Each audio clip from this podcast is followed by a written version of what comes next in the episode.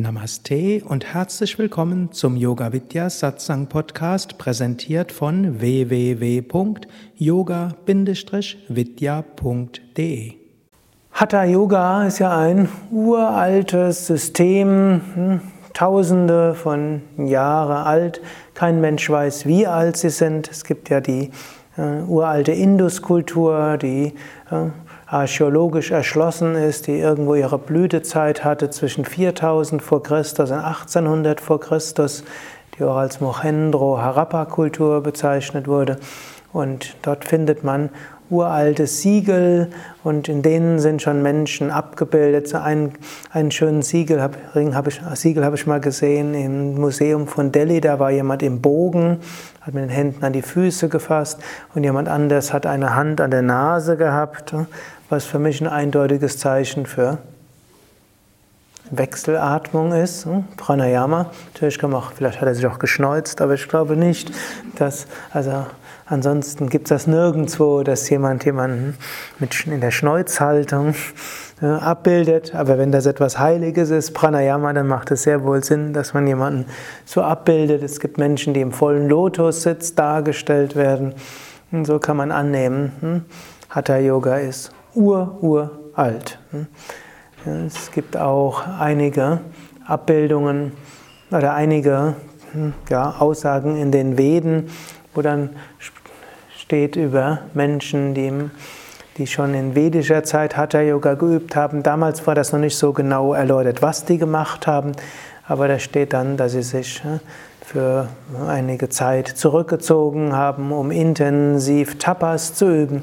Dabei haben sie ihren Körper in furchtbarste Verrenkungen gebracht und diese Verrenkungen lange eingehalten. Sie haben dann monatelang die Luft angehalten.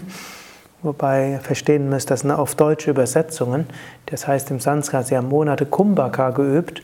Und Kumbhaka heißt zwar zum einen Atem anhalten, sind aber auch alle Yoga-Atemübungen, die werden auch als Kumbhakas bezeichnet. Also mehrere Monate intensiver Pranayama-Praxis gewidmet. Gut, das Hatha Yoga ist also uralt. Die ältesten Schriften, die das genauer beschreiben, was dort einzeln gemacht wird, ist eigentlich die Yoga Vasishta und nach anderer Tradition gibt es sogar Leute, die sagen, in den Schriften von Buddha sind die Asanas und Pranayama als erstes genauer erläutert worden. Also nicht nur gesagt wird, Menschen haben sich auf den Kopf gestellt und auf einem Bein und haben sich irgendwann die Vorwärtsbeuge und Rückwärtsbeuge begeben. Das finden wir auch in den Veden schon. Sondern wo es ein bisschen detaillierter wurde, steht in den Schriften von Buddha, der anscheinend auch ein eifriger Hatha-Yogi war. Und dann finden wir es in der Yoga Vasishta, da gibt es so einige Hinweise gerade fürs Pranayama. Gut, und dann die Schrift, die es etwas systematischer macht, ist die Hatha Yoga Pradipika, wahrscheinlich irgendwann im 11. bis 13. Jahrhundert nach Christus geschrieben. Das ist also ein paar Hintergrundwissen dort. Hatha Yoga hat ja drei Hauptwurzeln. Hm, man kann sagen, die drei Wurzeln des Hatha-Yoga-Systems sind Ayurveda, sind Raja Yoga und Kundalini Yoga.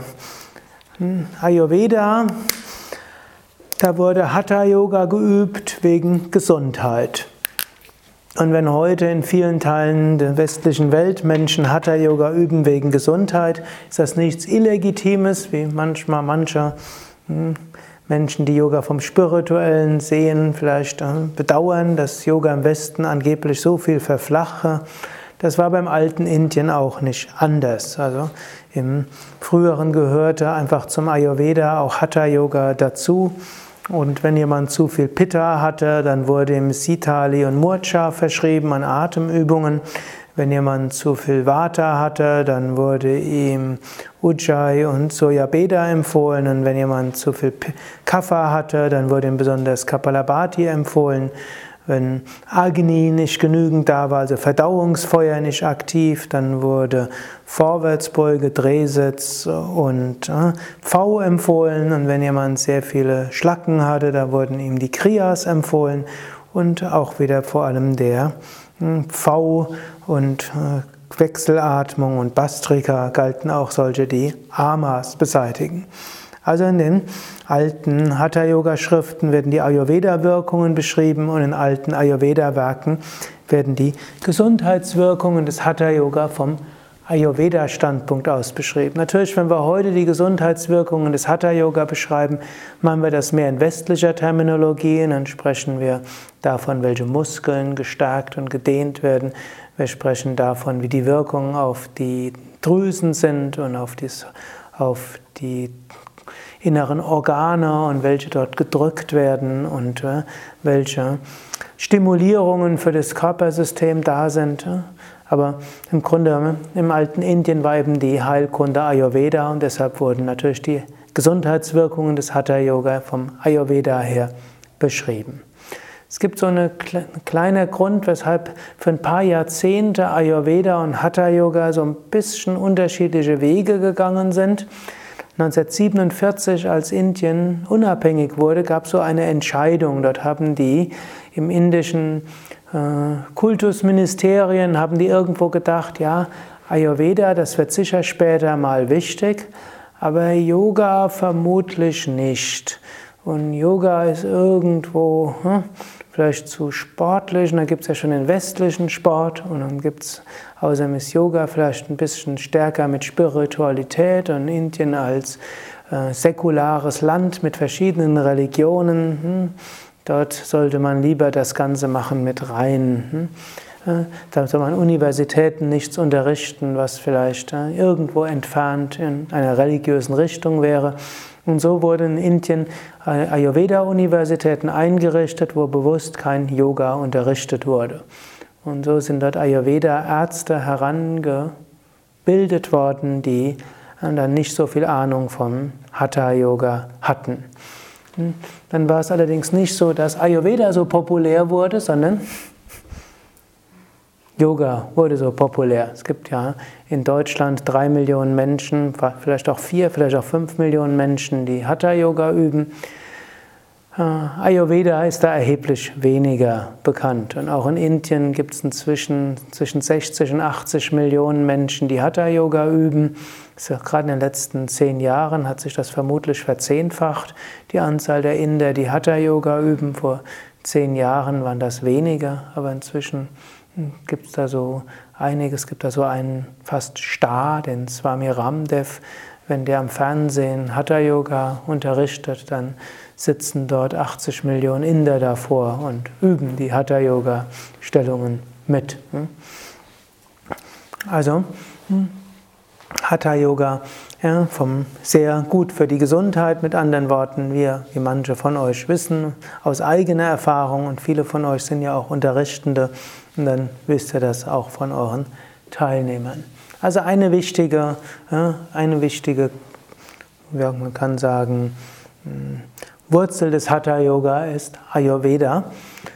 Im Ayurveda wird auch Hatha Yoga eher sanft geübt im Sinne von Ayurveda ist ja insgesamt eher, wenn man zum Ayurveda-Arzt geht und fragt, was man machen soll, meistens empfiehlt er einem irgendwo Ruhe und sich gut sich ausruhen und länger schlafen und mehr entspannen und sich gut gehen lassen und irgendwo auf sich selbst hören. Und vieles vom Hatha Yoga, wie es heute unterrichtet wird, ist tatsächlich so ein bisschen Ayurveda und das in Verbindung auch mit dem Karma Yoga von der Bhagavad Gita, wo es heißt, mach so gut wie du kannst und dann oh, gleichmütig in Erfolg und Misserfolg, lass ganz los. Schau nicht, was die anderen machen, sei nicht ergebnisorientiert. Und ich hoffe, falls vielleicht irgendjemand von euch heute vielleicht, vielleicht am Wochenende nicht ganz so flexibel ist, dass euch da keine dummen Gedanken macht, denn wir üben es vom Standpunkt dieses Karma Yoga Bhagavad Gita. Man übt so gut wie man kann und lässt dann los. Gut, dann gibt es den Hatha Yoga im Raja Yoga. Und im Raja Yoga finden wir jetzt die Asanas beschrieben als Teil der Sitzhaltung für die Meditation. Da wird gesagt Stiram Sukham Asanam. Was heißt das? Die Asana sollte stabil sein und angenehm, Sukham, und das heißt auch hm, freudevoll, entspannt, angenehm. Und Asana heißt natürlich festgehalten. Hm? Also Stiram Sukham Asanam, die Asana sollte fest sein, also ruhig gehalten werden, lange gehalten werden und sie sollte angenehm sein.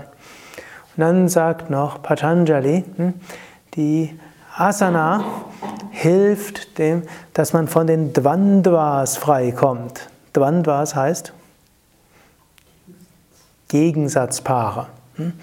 Also man ist in der Asana und dann Irgendwo zwackt es irgendwo, was macht man? Man bleibt ruhig in der Stellung. Man ist in der Asana und denkt plötzlich, ich muss irgendwas anderes machen. Was macht man? Man bleibt ruhig in der Stellung. Man hört die Katze miauen und den Hund bellen. Was macht man?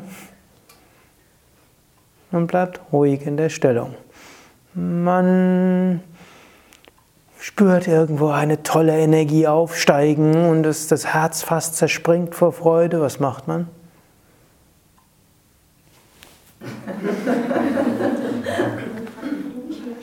Man bleibt ruhig in der Stellung. Ihr dürft antworten. Ja, und wenn man in der Stellung ist und irgendwo wird irgendwas hochgehoben, hochgerufen, irgendwo so eine Wut plötzlich, die man hat, vielleicht eine, die von vor 30 Jahren hm, stammt, für diejenigen, die schon so alt sind. Hm. Und hm, plötzlich kommt da irgendwann, weiß gar nicht warum. Was macht man? Man bleibt ruhig in der Stellung. Und indem man es lernt, man bleibt einfach ruhig in der Stellung, dann merkt man, es macht nichts, wenn der Geist durch Gemütszustände geht. Es macht Vieles macht nichts. Natürlich, man hört auch auf seinen Körper im gewissen Maße, dass man die Stellung einnimmt, die gut für einen ist. Aber natürlich wird man nicht die Stellung ruhig halten, wenn man irgendwo in der Stellung ist, man spürt den unteren Rücken. Was macht man, wenn man, die, wenn man in der Stellung ist, man spürt den unteren Rücken? Man ändert die Stellung so ab, dass im unteren Rücken nicht wehtut, bitteschön. Man ist in einer Stellung und es tut im Hals weh, was macht man? Man ändert sie so ab, dass sie nicht im Hals wehtun. Angenommen, man ist in der Stellung und es tut in der Schulter stechend weh, was macht man?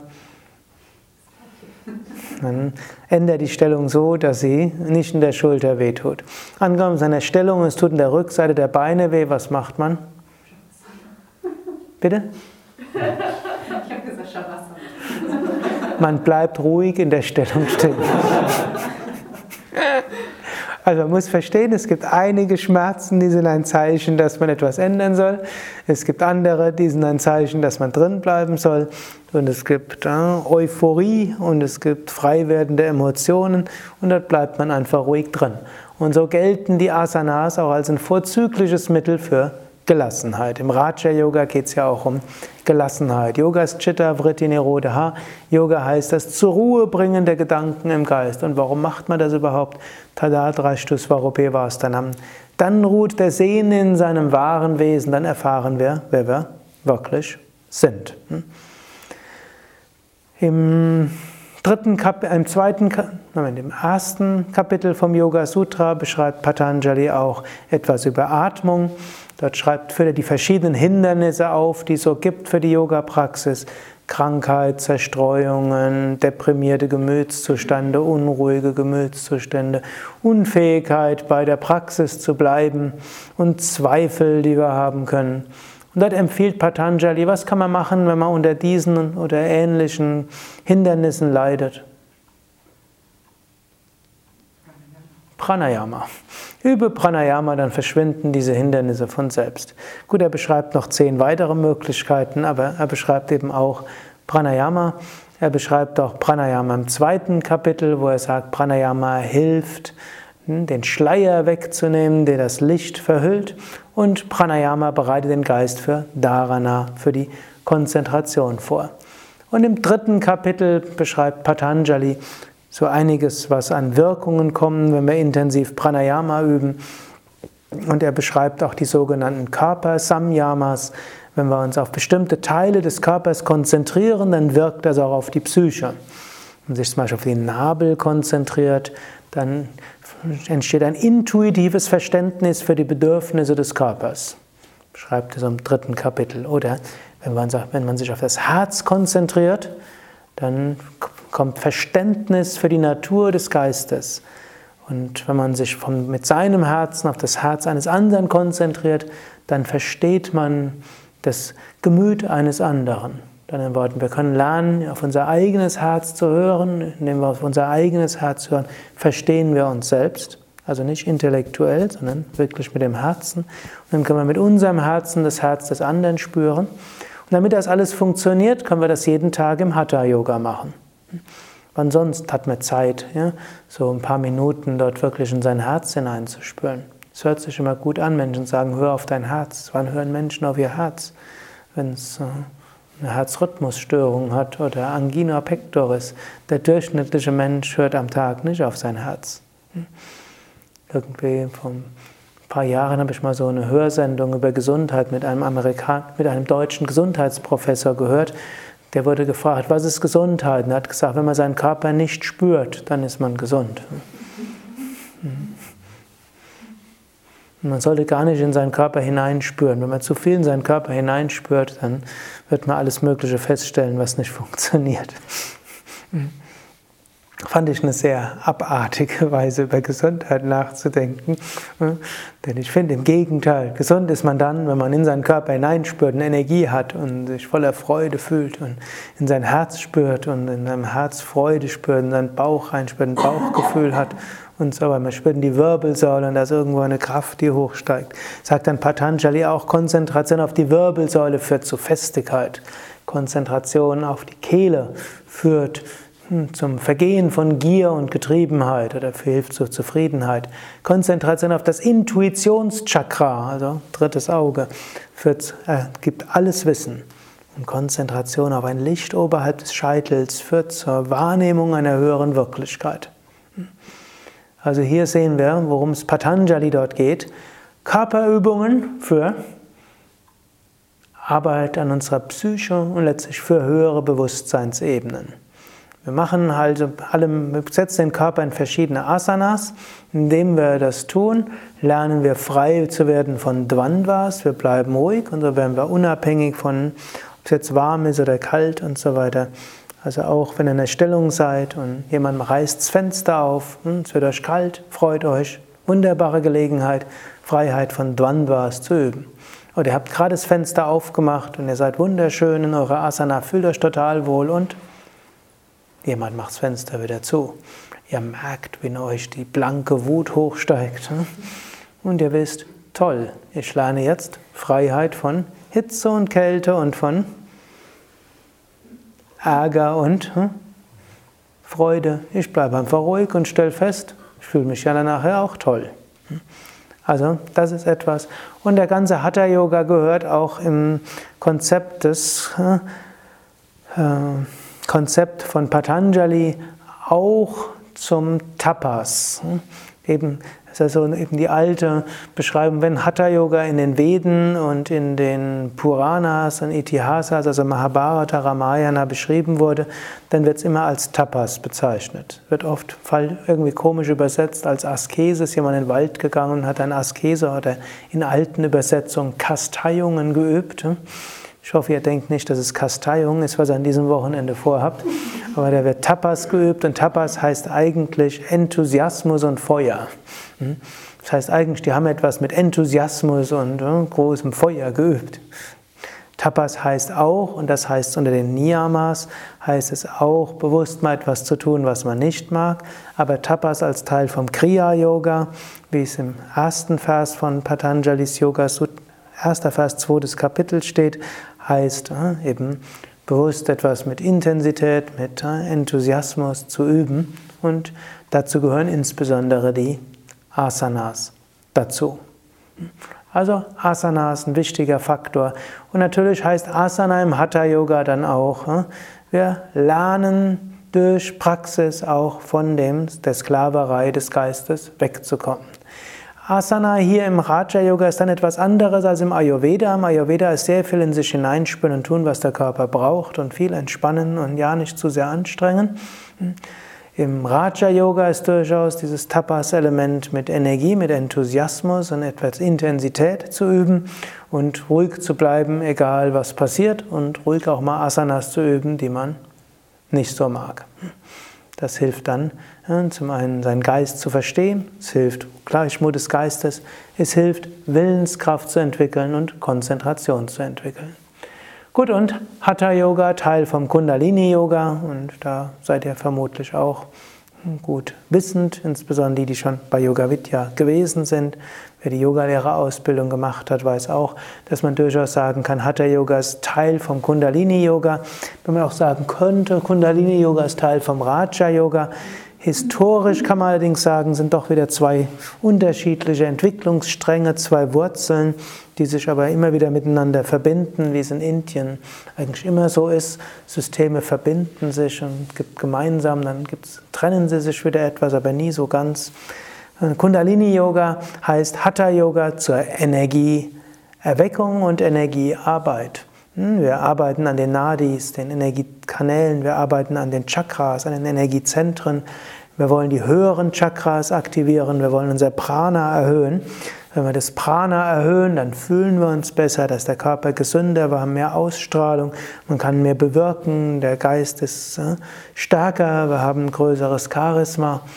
Wenn die Nadis sich öffnen, auch wieder Körper gesünder, Blockaden verschwinden und dann können schließlich auch die Chakras sich öffnen. Wenn die Chakras sich öffnen, haben wir Zugang zu mehr Fähigkeiten des Geistes, wir haben mehr Möglichkeiten, wir haben, können uns auf allen Ebenen irgendwo im Prana engagieren und so auf verschiedenen Ebenen viel bewirken. Schließlich werden die höheren Chakras aktiviert und wir erreichen die Selbstverwirklichung, was auch das Ziel im Raja Yoga ist.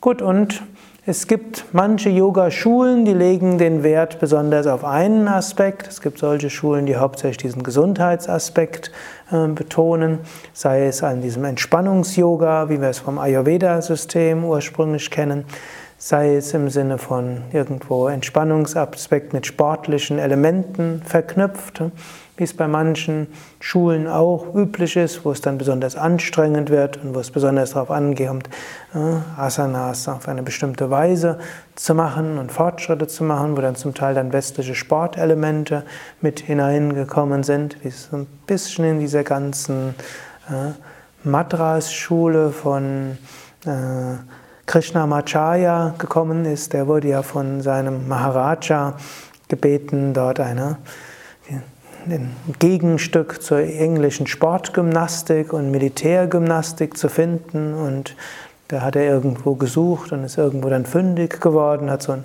indischen Meister aufgetrieben und irgendeinen auch in Tibet ist auch gereist und hat das dann ein System entwickelt, wie man die 14- bis 18-jährigen Sportunterricht geben kann, damit sie, damit die nicht englischen Sportunterricht bekommen brauchen und sie auch fürs Militär vorbereitet sein können.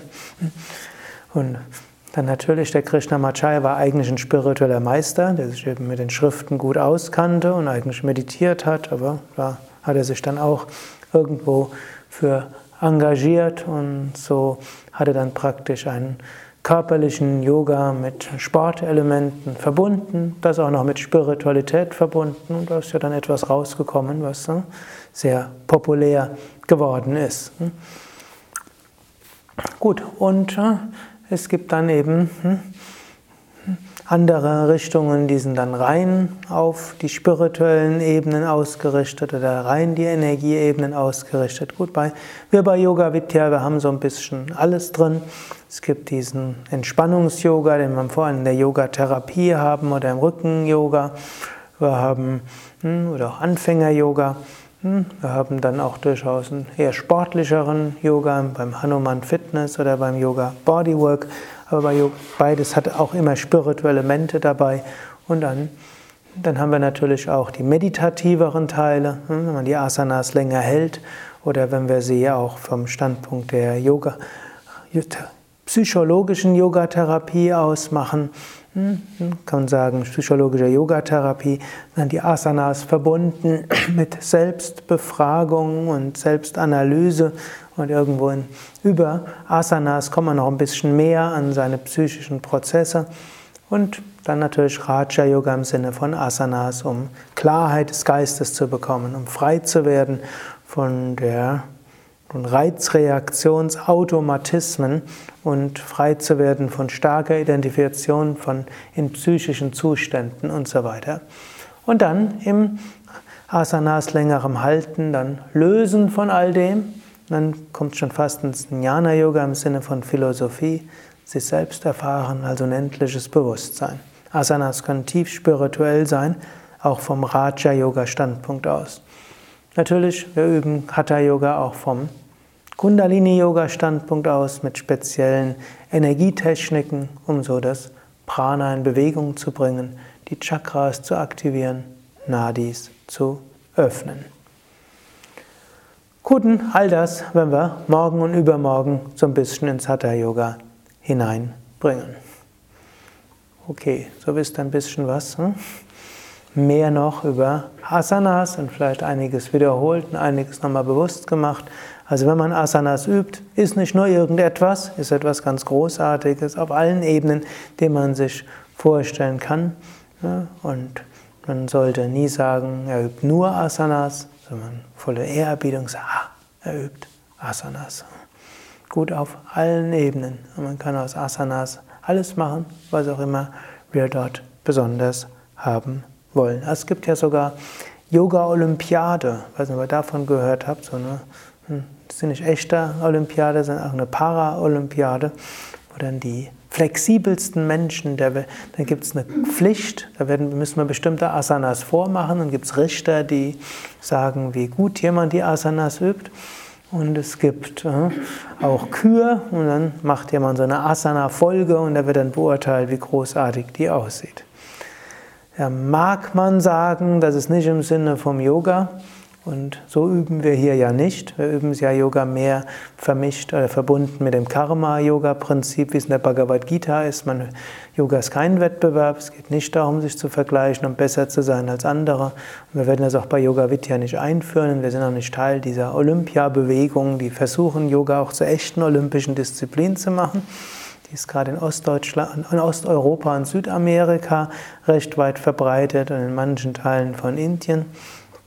Aber gibt es auch und letztlich würde ich sagen, warum nicht, wenn es Menschen zum Yoga bringt und manche Menschen das zum Yoga begeistert. Letztlich die spirituell Ernsthafteren, die werden dann vielleicht in ihrer Jugend damit anfangen und irgendwann in die meditativeren Aspekte hinein kommen. Aber wir werden hier keine Yoga-Olympiade machen, es wird auch keinen Wettbewerb geben und äh, niemand wird nachher gesagt bekommen, wie gut er war körperlich.